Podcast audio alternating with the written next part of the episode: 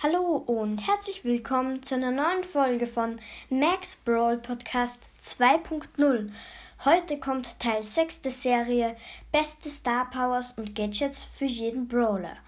Heute mit der Seltenheit legendär. Gut, ich würde sagen, fangen wir an mit Spike. Spike hat ja nur das Gadget Nadelkissenflak. Ich habe Spike selbst noch nicht, aber ich glaube, dass dieses Gadget ganz okay ist. Seine beste Star Power ist Bogenwurf. Ich finde diese Star Power viel besser als die Star Power, wo er nur 300 HP heilt, wenn er in seinem Kaktusfeld steht von seiner Ulti.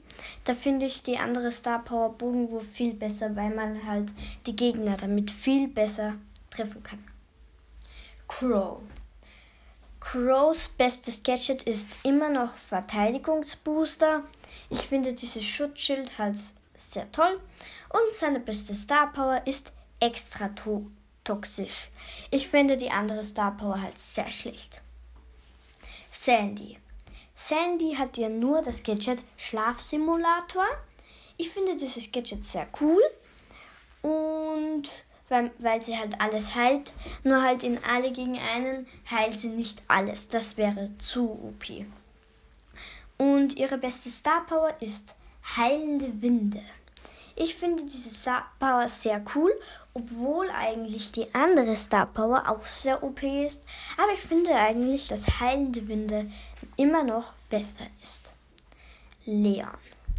Leon hat ja nur das Gadget Klon Projector. Es ist das, wo er sich verdoppelt und sein zwei, und Leon Nummer 2 quasi ähm, rennt dann einfach nach, zu Gegnern, hat genauso viel Leben wie Leon und nach einiger Zeit äh, ähm, verschwindet er einfach. Und seine beste Star Power ist heimliche Heilung.